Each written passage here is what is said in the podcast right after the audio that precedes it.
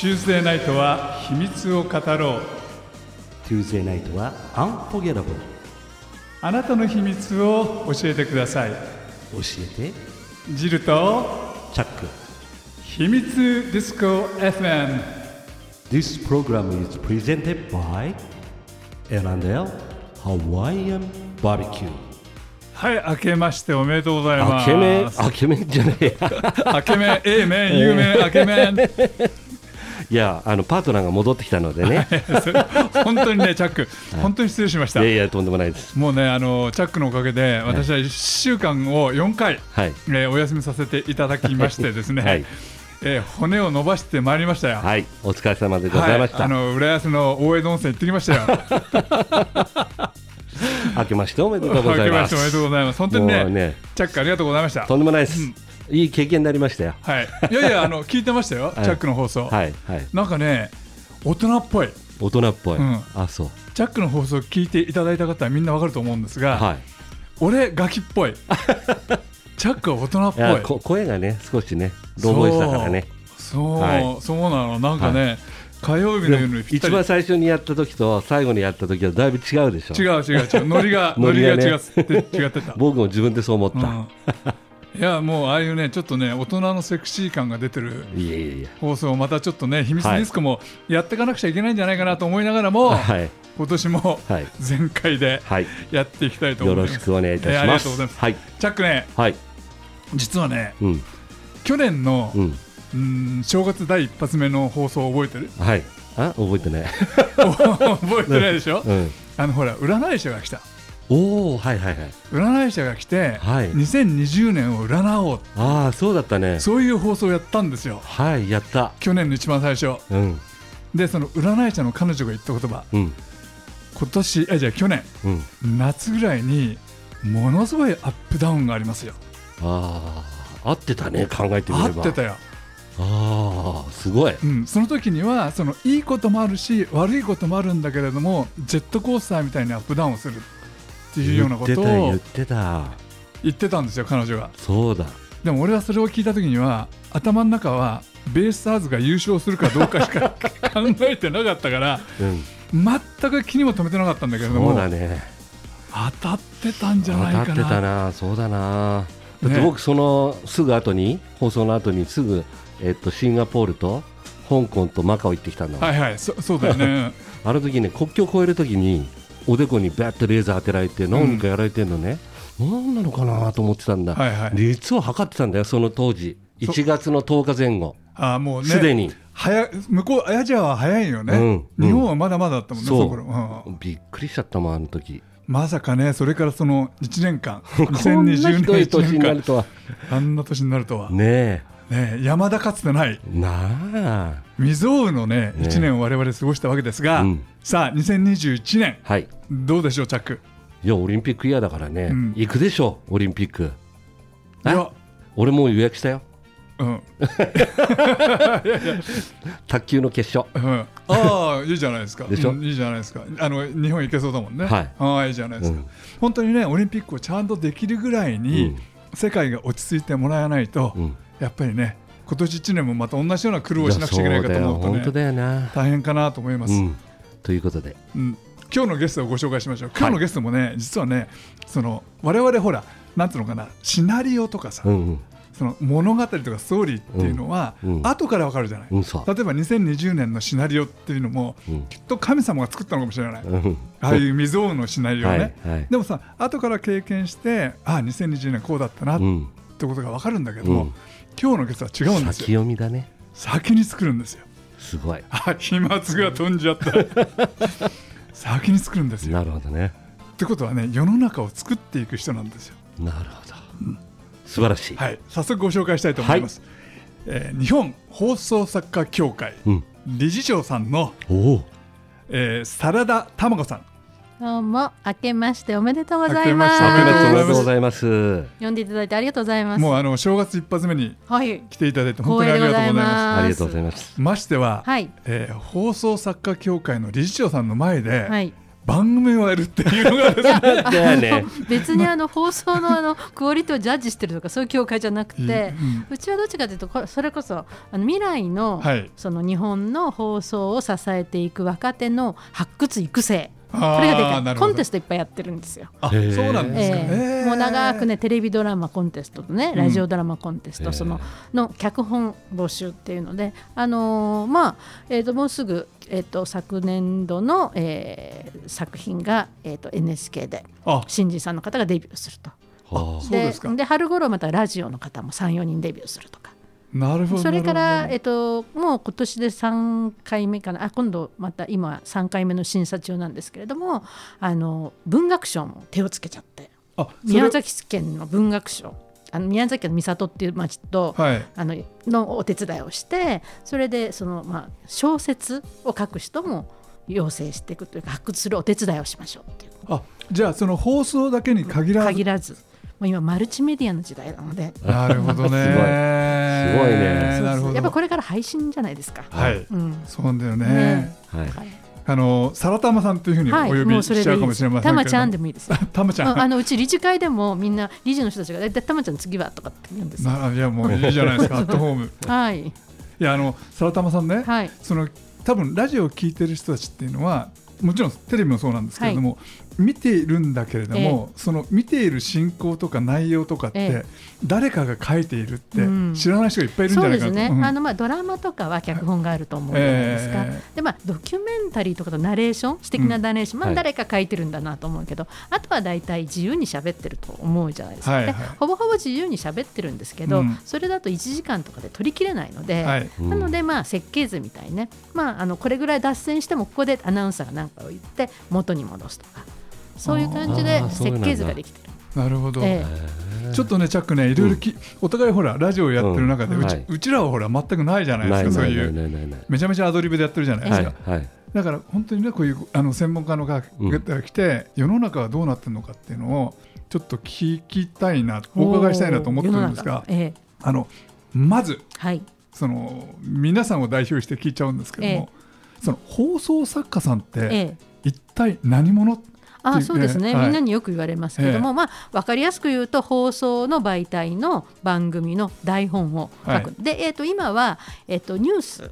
天気予報以外は台本がありますほぼほぼど。んな番組でも。あの効率的に取っていかなきゃいけないのとスタッフがいろいろいるので、えー。まあ、一応そのあのフリートークと言いながらも一応台本があるんです。で台本にならなくても企画書があったり企画したりするじゃないですか、はいはい。でそういうのもあるし、へえいろいろあとまあイベント放送しなくてもどっかで催し物っていうのをなんかあのみんな集めてクリスマスのなんとかショーとか、えー。番組のなんとかファンの集いとかそういう時でも台本が行ったりするのでそれを書いたりもしますね。なるほど。えーあの例えばですね、ええ。その在京のメジャーな FM 放送局はい、のそのパーソナリティさんも、うんん？もしかするとこれは一時句読んでんじゃないかなって、まあ、一軸読むってことはないんですけれども、あのちゃんとやっぱり構成というのができていますね。でやっぱはありスタジオってたくさんの方が、まあ、生の場合も生の場合は特に時間を読まなきゃいけないので,、はいはいはいであの CM がついてたりするので、うん。そこを落としたら大変なのでそこまでになんとか収まるように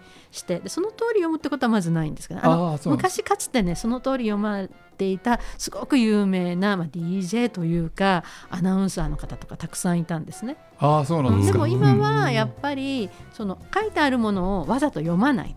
タモリさんとかあの辺りからそうなっちゃいましたね。書いてあるものを読まないっていうたけしさんとかもそう。だと書いてあるものを読まないことで自分を作っていくっていう、なるほど。うん。えでもそれは作家さんからするといやでもそれがよくて、うん。要するに要するにもう捨てられるものをたくさん書く。あっていうこと。あななるほど、うん。なるほどでもでもなんか困った時にそこにさっき捨てたものからこう拾い出して喋ってたりするんです広げたり。それで触発されるものを書くっていうこともあるので台本になってなくてもまあネタとしてメモを。私たち若い頃とにかくメモをなんか歩いてて面白いことがあったらそれメモしてスタジオに掘り込めって言われたんですなるほど、うん。えでもそれっえてえ。作家さんと演者さんのそのなんつうのかな関係とか、そうですね。そのん。ててお互いのテイストが理解できてないと。そうですね。だからあの要するにあの喋り手は一人なんだけども目の前に作家さんがいて、うん。それで喋ってる、まあ、高田文夫さんとか有名なあたりはみんなそうやっててそれでそのうち喋るようになって出てくるなるほど、知らなかった、ねねあの皆さんラジオ聞いてたりテレビ見てる裏側ではこんなことが行われてたんですよ、ねえ知らなかったあのねちょっとねもうちょっと振り込んではい。お伺いしたいんですけれども、一曲、はい。えー曲を挟んでから、はい。えーもうちょっと詳しくお伺いしたいと思います。じゃあ、えっと、私のえー新年のはい。気持ちを改めるためにですね「人とせ巡る頃に」というね大野智樹さんの歌をお届けしたいと思います。あのサラタマさんね、はい、さっきその、まあ、ほとんどの番組には何らかしらのその台本があるっていうお話だったんですけれども例えばですよ、はい、最近そのテレビを見ていると、アポなしで突撃していくような旅番組とかあるじゃないですか、はい、ああいうのってのは台本があるんですか？えっとねそれは番組によって全部違うと思うんですね。ええ。でアポなしをまあ楽しむっていうこともあるので、えただその前にリサーチっていうのがあるんですよ。ややっぱりどんなことでもそのまま行ってしまったら時間大変でタレントさんって時は金ならじゃないけど拘束した時間がギャランティーなので、ええなのででタレントさんって待たせるの大変失礼なことなので、そう思うとリサーチはきちっとできてるんですね。ああじゃあ、うんあれはその行き当たりばったりに見えていてそうも行き当たりばったりをきちっと、まあ、なんていうのか演出してるんですね。だから仕込んであるんだけどもただそこに本当に行くかどうかは別としてあのあだからもう要するに10個20個用意してその中の3つを、まあ、あの入れてるって感じだと思あうんです。ーなるほど。あーすごい。あじゃあ用意をする人の方が大大変変です、うん、だからあの企画会議とかって時に昔は私がまだ若い頃は、うん。えーそんなリサーチャーさんっていなかったんですけど今はもうリサーチャーさんで成り立っててでリサーチャー会議っていうのがあるんですよ。はいはい。でリサーチャーさんがいっぱい持ってくるんですよね。もう今ネットでいっぱい調べられるから。う。ん。ものすごく持ってくるんだけど、はい、ダメ、はい、ダメってこう、淘汰されてって、残った人の リサーチャーさんの資料を見ながら、またあの作家とあのディレクターで決めてって、それで現場に持っていくっていう。えでもその時には、うん作家さんはその状況とか要はロケハンをしてないから、ええまあ、例えばその旅番組だったら旅の場所とかいや、えーとね、またうーんロケハンしてる場合もありますねあ。作家によってよってよって違います。だから作家が例えばナレーションだけ書いてる作家さんもいるし、あとその前のネタを決めてそのまあまあちょっとディレクター的な仕事をしてる人もいるしあと番組総合的に見てる人だから結構番組を見ると30分のなんかみんなフリートークしてるのにあの構成って言って、はい最初になんかでかい名前ちょっと有名な人の名前がドーンと出てそれでうわーって出るんですよ。はいはいはいなんでこんな何十人もいるんだろうってそこはもうそういう細かいことやってる人の名前が出るのでもうすごいスピードで出てくるんですよ。なるほど。でじゃああれだ本当にその裏方さんの中には、い、いっぱいの人たちがそうなんです。そのいろんなリサーチをした中での使われてるところがごく一部そうですね。それでまあ毎週全部関わってなくても全部名前を出してくれるプロデューサーもいればあとは本当に関わった人だけしか名前出さないっていう番組もあるんですよ。それも番組のプロデューサーの主義みたいなことになってるので、なるほどね、はい、うんいやでも放送作家さんじゃあものを書くだけじゃなくてそうですね。下手すらリサーチもしなきゃいけそうでないしす。そうです。だから割とフットワークあのドラマ書く方はあのこうお家できっちり書くんですけども、うん。どちらかというとバラエティーとか情報番組の人はフットワークですね。でまあ何か言われるとああのネタがあるとかあそういう切り口じゃなくてこうしたらどうとか、うんお金がないんだったらこうした方が面白いよとかうん。すぐこう面白いアイデアを言うの、うん。あとあのすごくですね会議が面白くないとダメなんです。喋るのが。うん？あの例えばあの普通の会議だと誰かが喋ってるのを聞いてあそうですねってこうやるじゃないですか、はいはい。放送作家売れてる放送作家が、まあ、78人集まると一斉のせで喋り出すんですよ。わーって、人の話聞かないんです。はい。自分の調べてきてわーって言うんですよ。でディレクターはそれ聞いてあそれ面白いねって言ってで聞いてるんだけどそこの横でいやそれは面白くないくてとかそれも面白くないあーって言って。だから新人の人が行くとどうしようこんなとこ来ちゃっててどこで口を挟んだらいいんだろうみたいな感じいやもうそこからバトルが始まっちゃった。です。それでみんなね、あの忙しい人は次のネタ考えられないので次に行くあのビルに行くエレベーターがまあ十何階まで上がる間にネタを考えてたりするんですへジャックすごくない？こえのすごいですごいすごいすごいすごい。でしょ、私は最近やってませんけどね。そういう面倒くさいこと。あいやい。やいやすごいですよ、ごい。でも皿玉さんねその、うん。じゃあネタですよ、ええネタ、うん。そのエレベーター次のエレベーターに行く間にネタを考えるネタのネタはどこから出てくるんですか？いやだからもうそれはあの慣れですね。アンテナいっぱい張ってるんですよ。た例えばだから今日もあの白金高輪の駅とかはいはい。降りてくるじゃない、でもお正月ってどんな人が歩いてるかなとか。うん。でちょっと面白いあの店とかあると、まあ、今だって写メ撮ってでネットで調べてとかそういうことでそれでこう広げていってでもすごく知ったかぶりをするんですよ。うん。もう5分前に聞いたことをさも専門家のようにしゃべるんです なるほどなるほど。でアウトプットしたら忘れるんですよ。ああなるほど。ねでさっき聞かれたら「いやもうちょっと忘れた」みたいな。わ忘れないとだってね新しいインプットが入ってこないううん。そういうことばあともうあの目視力がいいから人のこうカンニングとかしちゃってうん隣の人のネタをあ面白いこと考えてる。じゃあそれもっと面白いよとか。もうそんなのはもう日常茶飯事です。よ。えーすごいね。うん。でもそれって、うん。もしかすると我々の日常の人生でもええ。使えるかもしれませんよね。使います。使います、ね。だから割と外国の人って、あのなんかパーティーとかあると、まあ、ちゃんとした時はちゃんとお行儀よく聞いてるけど、ん。パーティーとかってみんなわーって喋るじゃないですか、それで終わってでも聞い聞いてたり聞かなかった。でも日本人はお行儀よく誰かが言うの聞いてたりするけどもそういうことは放送作家は割とその辺はアグレッシブ戦闘的なんですよ。なんかそのみんなで旅をしてる時に、えなんかその面白い景色があったり、ええ。面白い人が歩いてた時に、おあそこ面白いよって言って、見ている人と、ええ。見てない人がいて、ええそのアンテナの違いっていうんですかね。そうですね。だから放送作家同士とか脚本家でどっか、まあ、例えば1キロお散歩するとなったら全員行かないんですよ。もうみんなわっと思ったらそっち行っちゃって、うんでもう本当にまとまらないんです。でもなんかどっかで面白い話回収してきてで飲み屋に行ったらもう誰がどれどんな面白いことを仕入れてきたかっていうのわーって次に行く店の話とかわーって盛り上げちゃうんですよ。えー、作家さんと飲むの面白そだそうれとあと妄想がすごいんですよね。え例えばどういうことだからもうあの、まあ、飲み始めたらもういやらしい話ばっかりしてますよ。女の作家なんか。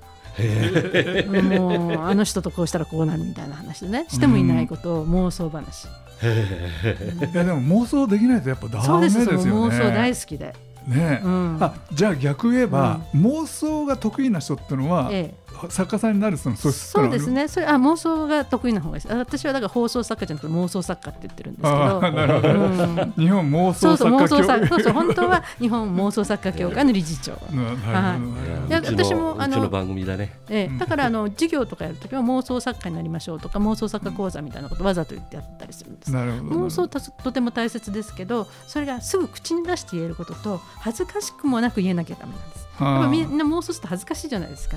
すっごく恥ずかしいこと想像したらそれ言うんですよ。はいはいはい、女性でも言っちゃうので結構だから普通の男性がいる時に言っちゃったりしてあまずかったなと。これでまた一人逃したなみたいな、ね、ここはおとなしくしとくんだったみたいな。最高。いやいやもう逃の逃しちゃった人はあれですよ。もう、うん。そもそもだってさ、うん。あのサラタマさんのその、うん。おお目にかなわない人たちだから。いやいやそんなことはなかったです。けど、うんああの人の前ではちょっとネックかぶってね可愛くしとけばよかったなと思うんだけど、うん。そこでもうそばっとか喋っちゃうからもうアウェーですよ。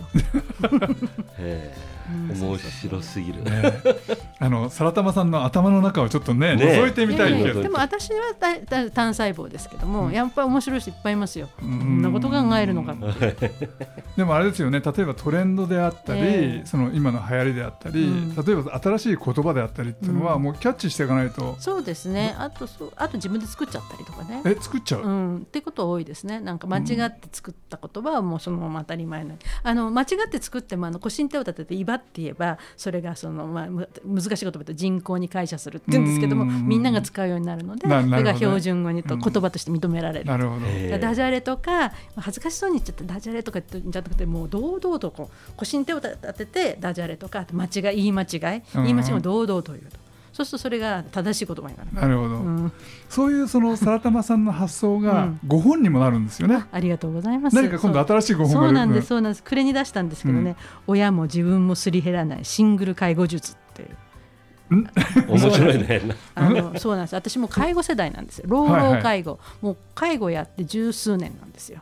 でその間にまあ両親介護もあって、まあ、ちょっとお父さん天国行っちゃいましたけどもね、え。ー大変な時期にでも放送作家協会理事長もやりながら いろいろやってたんですけども、はい。本当に大変だったんでで、まあ、その前がパラサイトシングルといって、まあ、お気軽なねあの仕事は一生懸命やってるけど親になんか何でもやらすみたいなそういうふうな生活もしてたその慣れの果てがついに介護をやらなきゃいけなくなったっていうことで赤裸々に書いてる。それはそのかいただの介護ではなくて、ええ。シングル？そうです。だからもうシングル世代のシングル介護ってすごくやっぱり問題になっていてやっぱり一人で両親2人見るっていう人が多いんですね。例えば兄弟がいてもなんか皆さん忙しかったりして一人だけ独身で結局全部私がやんなきゃいけないっていう人多いのでそういうシングル介護もいるのでで、まあ、いざとなって両親を見送ってで見送って気がつけばもう自分も老人みたいな。ど。うするの？うん。みたいなことでそれでそれをねまあ介護も大変だと思っちゃえばあの大変なんですけどもこれもまああの人生修行というか楽しみましょうみたいな楽しめない部分がたくさんありますけれども、うんうん。まあ、実際私がこうやって生きてるぞということで書いてみたんですけども。はい。あもう一回タイトルをあの、はい。教えてください。えーもう自分もすり減らないシングル介護術、まあ、簡単に言うとシングル介護術サラダ玉子でも大丈夫、なるなるほど。はい、ウあェーブ出版から出てました。アマゾンでポチもうあもう Kindle でも読めますのですぐ読めますあ、Kindle でも読める。で一応ですね私あのすごくやっぱり自分があの親の介護のこと悩んだ時にいろいろまあアドバイスをくださった先生たくさんいらっしゃるんですが中で認知症専門の石原哲郎先生っていう方が私ずっと若いんですけども本当に私の心のモヤモヤを解きほぐしてくださったのね。うんなるほどねでそれをでちょっとここにも寄稿していただいたんですそれを読むと、まあ、あの私はちょっとねいろいろ書いてますけどもあなるほどって救われるようにもなってなるほど。じゃあ、はい今介護で悩んでいる方が、特にシングルの方で、はい。悩んでいる方はこれを読むと、ね。もやもやがちょっと。そうそう。あなんか自分がやってることは良かったんだろうかとか、うん。そういうふうにちょっとやっぱりこう自分を責めるのになっちゃうんですね。どうしても。でその時に、まあ、私自身もこうしたけども、まあ、先生から見てもこうだよって書いてください。あとは、まあ、あの役立つようなあのちょっとお金のこととか保険のこととかそういうことも一応書いてあったりするので、はい、あの老人施設に入れ介護施設に入れるにはいくら用意しとけばいいのとかそういうことも。知らないとね、はい。本当に知らないと。だってどうせ自分もそのうちそうなるから。そうですよね。本当我々はもうすぐですよ、いやー。そうなんですねああそれは知らないと。ええそうです、うん。あっという間に来ちゃう。やっぱりこれからははい。ね、100歳まで生きるわけだから、はい。楽しくね老後を過ごしましょうということで。はい。はい、じゃあ老後のことを考えながらもう一曲はい。曲をお届けはいしたいと思います、私はね大好きなんですよ。あのポリアモリーというあのしゅんさんという方の曲を聴いてください。はい。あの愛はたくさん溢れましょう。ポリアモリ。ーポリアモリーですよ。はい、素晴らしい。空玉さんね、はい。やっぱその放送作家さんっていうのがいろんなその努力をして、えいろんなことをやった上でその番組ができてるってええいうのがつくづく分かったんですけれども、逆を言えば例えばその最近のええ。YouTuber とか、SNS とか、うん。あの作家さんがいるわけじゃなくて、うん。演者さんが勝手に自分で何か書いて、それをその世の中に発信しちゃう、うんあれってどうですか？そいやのもうこれからは。てかもう黎明期過ぎて、うん。あのもうこれからはもうどんどんそういう発信をしてはい。いく時代だと思うんですよ。ただやっぱりその淘汰というか、うん。あの少ない人、ええ。まあ、見てくれない人はもうどんどんどんどんだからやっぱり当てるってすごく大変なのでそこはやっぱり放送作家とかプロの今までの映像を作ってきた人動画作ってきた人 CM 作ってきた人とかそういう人たちとこうなんていうのかなまた出会ってねうあのん放送業界に入らなくてもこう SNS 上で出会ったりとかしてなんか新しいえー化学反応が起きるんじゃないかなだから私はすごくあのいい方向で見てます。皿玉さんがそちらの方向にえ進出されるみたいなことってのはないんですか？そうですね。私も「さらたまチャンネル」ってやってるんですが3つぐらいしか載せてなくてしかも踊ってたりとかするので もう全然ダメなんですけどえもさらたまチャンネル。はい、一応作ってはいるんですけど、ね、なかなかまだまだ、はい、だからやっぱりそれは自分でもやりたいんですけどやっぱ仕事がいろいろあったりして、その時間がなかなかないので,、でやっぱりその、まあ、メディアが他にもあるので、うんうん。逆にそのたくさんメディア持ってる人はそういうところにまだまだ手がいかないってところがありますから、ね。まあ、このコロナというのがね去年ね、まあ、マイナス面もありましたけども一つちょっとこうあのいろいろ考える上で、うん、ちょっとパラダイムシフトになったかなと思ってます。そうですね。はい、うん、だいぶ時代がそうです、うんニューノーマルっていうんですかね。そう変わっていくと思います。からね,、うん。ね。チャックね、はい。俺たちもその頑張ってついていかないといけないね。そうだからねその本当にプロとか関係ないキャリア関係なくもう発想感覚だと思います。なるほど、はいいや今日は本当にいろんなあの裏のお話、はい。ねあの我々我々があまり知らないそのあそうです、裏の世界を、うん、おやお役に立てたら幸いでございます。秘密ディスコらしい裏の世界をお話しいただきまぜひ皆。さん放送作家になっていただきたいと思います。そうですね、はい。あの発想がいっぱいあって、はい、あと妄想妄想が大好きねです、うんぜひ。ぜひ、あの全日本妄想はい、協会。あ日本放送作家協会。に、はい、お入りくださいませ。はい。ということで今日は、えーゲストにサラダたまごさんお呼びしました。はい。そしてお送りしたのはチャックとジルでしたバイビー。また来週 This program is brought to you by エラネハワイアンバーベキュアロハー。アロハ。マハローチャオ。